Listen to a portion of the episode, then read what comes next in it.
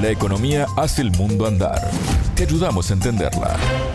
Bienvenidos al espacio de economía de Sputnik, contante y sonante. Desde Montevideo los saludamos, somos Martín González y quien me acompaña, Natalia Verdún. Hola Martín, este domingo 19 se decide en Argentina quién será presidente, si el actual ministro de Economía, Sergio Massa, o Javier Milei. Y en esta edición vamos a hablar sobre una de las propuestas de este último candidato, que es cortar relaciones con China y Brasil, los dos primeros socios comerciales de Argentina.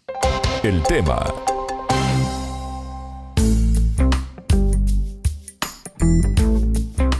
candidato de la Libertad Avanza, Javier Milei, presentó varias propuestas que han generado reacciones. Desde la eliminación del Banco Central o la dolarización hasta habilitar un mercado de venta de órganos. Si bien últimamente ha matizado todo esto, lo de romper relaciones con China y con Brasil, Natalia se mantiene firme. Así es, por lo menos discursivamente Milei sigue insistiendo con eso. Estamos hablando de los dos primeros socios comerciales de Argentina. Brasil es el primer destino de las exportaciones con 14,2%, mientras que China es el segundo con 9,1% según datos del 2022 que a propósito de esto, un estudio de la Bolsa de Comercio de Rosario dice que fue el año récord de intercambio con el país asiático. China recibió el 92% del poroto de soja argentino y el 57% de la carne exportada. Sin embargo, este miércoles 15 Milei reiteró que romperá relaciones con ambos países. Esto fue en su disertación ante el Consejo Interamericano de Comercio y Producción.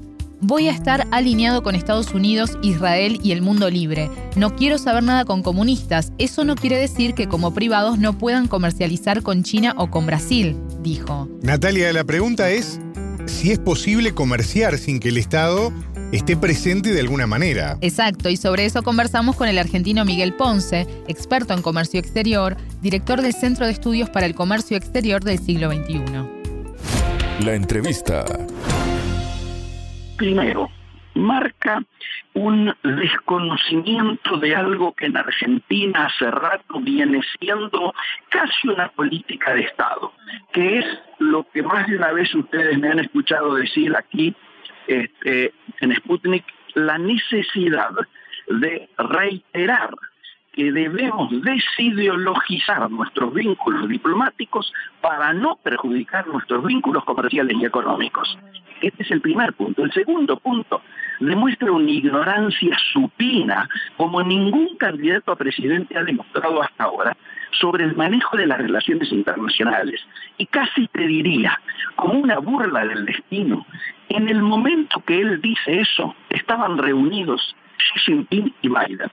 No sé si me entendés, pero eh, eh, pero eh, simultáneamente, bueno, él demuestra la ignorancia pensando que las relaciones internacionales solamente se dan con la intervención de privados. Es decir, mi amigo del interior de Santa Fe que quiere exportar vacas, lo va a llamar ganado en pie o quiere exportar reses o quiere exportar soja, va a llamar telefónicamente del otro lado de el, mar, ¿no es cierto?, al, de la otra punta del planeta o allí sin pino a un privado y simplemente va a efectuar el intercambio y el trueque como si no intervinieran aduanas, como si no hubiera aranceles, como si los bancos centrales de los países no tuvieran que hacer disponer las divisas necesarias, como si la política de acuerdos multilaterales no tuviera nada que ver, como si se pudiera desconocer elementos básicos planteados por la Organización Mundial de Comercio, no hoy,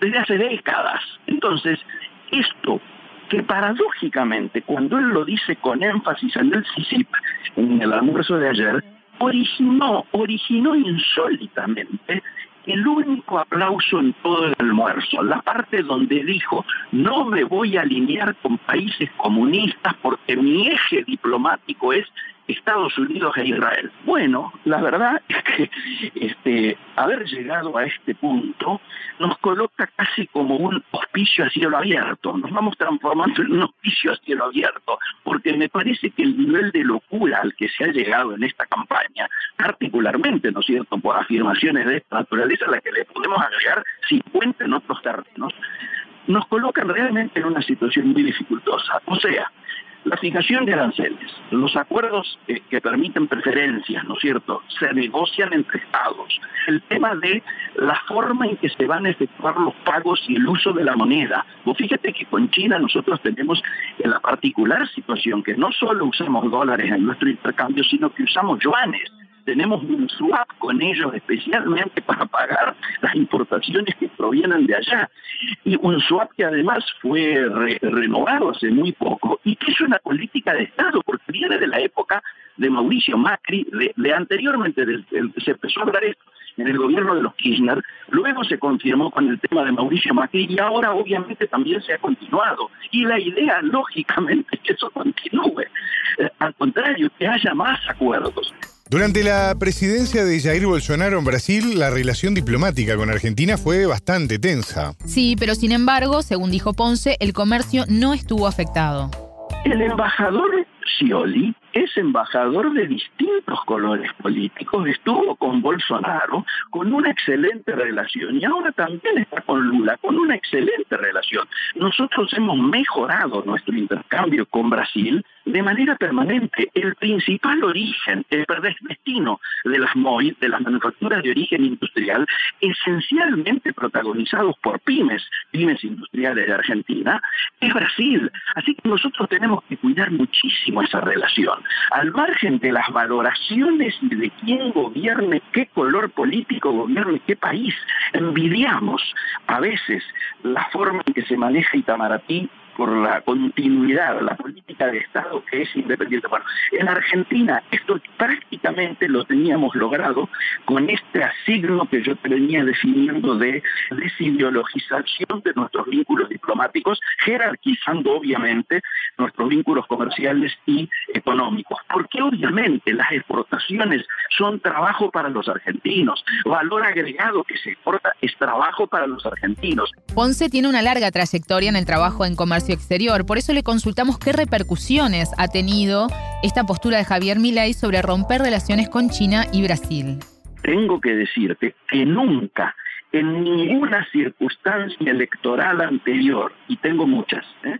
nunca recibí la cantidad de llamadas y de consultas y la incertidumbre que ha generado este hombre con sus declaraciones ha hecho que inclusive en algunos este, sectores esto sea ya mirado como, bueno, wait and see. Frenamos las operaciones hasta ver el resultado del día domingo y vamos a replantear nuestra vinculación. Eh, fíjate, creo que Brasil y Paraguay ya han cortado el envío de bananas a la Argentina por esta situación de endeudamiento de, deuda y por el tema del pago. El Fondo Monetario se ha visto en el día de ayer en la obligación de salir a aclarar que no va a haber un dólar para ningún proyecto dolarizador en la Argentina, previendo que si ganara mi ley, el tema de la dolarización sin dólares iba a venir planteado y se da, se tuvo que dar otra aclaración en las últimas horas, que es la siguiente. Cuando él insiste en que va a cerrar el Banco Nación, no está diciendo una verdad que es de perogrullo. Si vos vas a cerrar esa institución, tenés primero que hacerte cargo de las deudas, ¿no es cierto? ¿Quién se va a hacer cargo de las famosas LELIX, ¿no es cierto? Esas letras que reemplazaron. Bueno, ¿quién se va a hacer cargo de los 64 mil millones de dólares de importaciones ya efectuadas y nacionalizadas que se están adeudando, se patearon a futuro? ¿Quién se va a hacer cargo de los 18 mil millones de dólares que se deben en servicios también ya efectuados y realizados demorados en el pago? Bueno, son todas preguntas interrogantes que, por supuesto, lo primero que hacen es generar incertidumbre. Hasta acá la entrevista con el argentino Miguel Ponce, experto en comercio exterior, director del Centro de Estudios para el Comercio Exterior del siglo XXI. Muchas gracias, Natalia. De nada, las órdenes. Contante y sonante desde Montevideo.